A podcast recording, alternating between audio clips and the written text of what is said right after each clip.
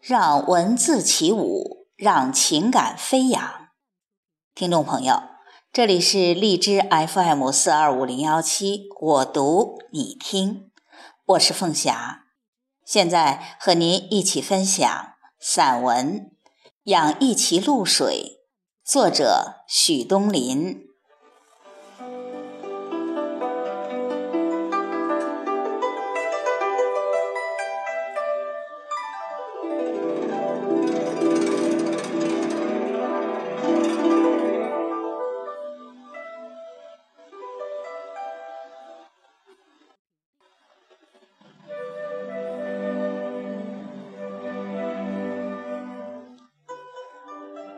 露水是下在乡村的，只有古老的山野乡村才养得活精灵一样的露水。童年时在露水里泡大，以为露水是入不得诗文的，直到读《诗经》里的蒹葭，才开了心窗。蒹葭苍苍，白露为霜。所谓伊人，在水一方。古老的风情画呈现于眼前，雾色迷蒙，芦苇郁郁葱葱，美丽的女子在露水的清凉气息里如远如近。我的童年里也有睡在苇叶上的露水。但那是另一种风情。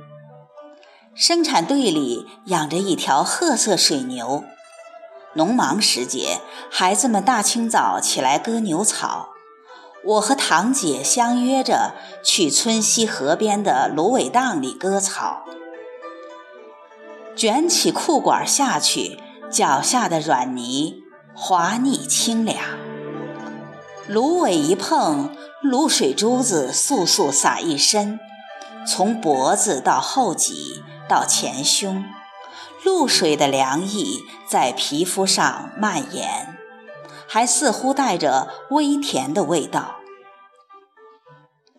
苇丛里的青草又长又嫩，几刀便可割一大把，有时还顺便割一把细嫩的水芹，算作中饭菜。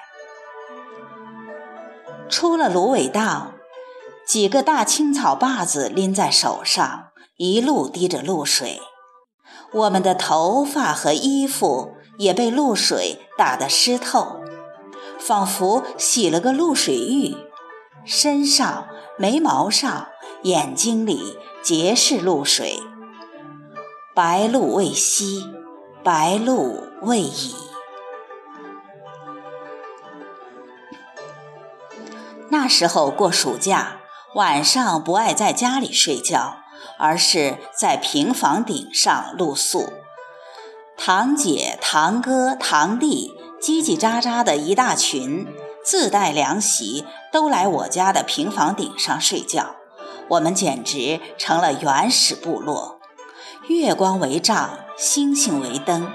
感觉自己就那么睡在天地之间，也像草叶子上的一滴露水。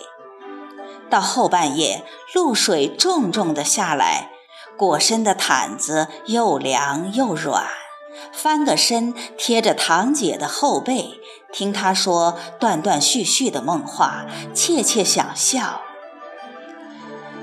星星在耳边垂垂欲落。虫声、蛙声都已歇了，四下俱寂，满世界只剩下露水的清凉气息在流散漫溢。露水里睡着，露水里醒来。清晨下房顶，常看见邻家的瓦楞上结着蛛网，蛛网上也悬挂着露珠。亮晶晶的，在晨风里摇摇欲坠。暑期一过，初秋早晨上学，穿过弯弯曲曲的田埂，也是一路踩着露水去学校。到学校，一双小脚泡得好白，又白又凉，嫩藕一般。脚丫里有草屑和碎小的野花。那时候常提着凉鞋上学，到了学校后，才下到学校前的池塘边，洗掉脚上的草屑和野花，将一双被露水洗得格外好看的小脚插进凉鞋里。有时不舍得插，是露水让一个乡下小姑娘拥有了一双。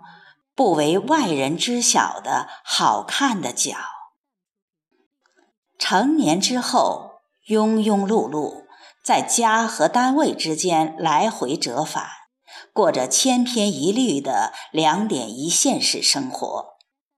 有一日，读《枕草子》里写露水的几句，才想起自己似乎好多年没看见露水了。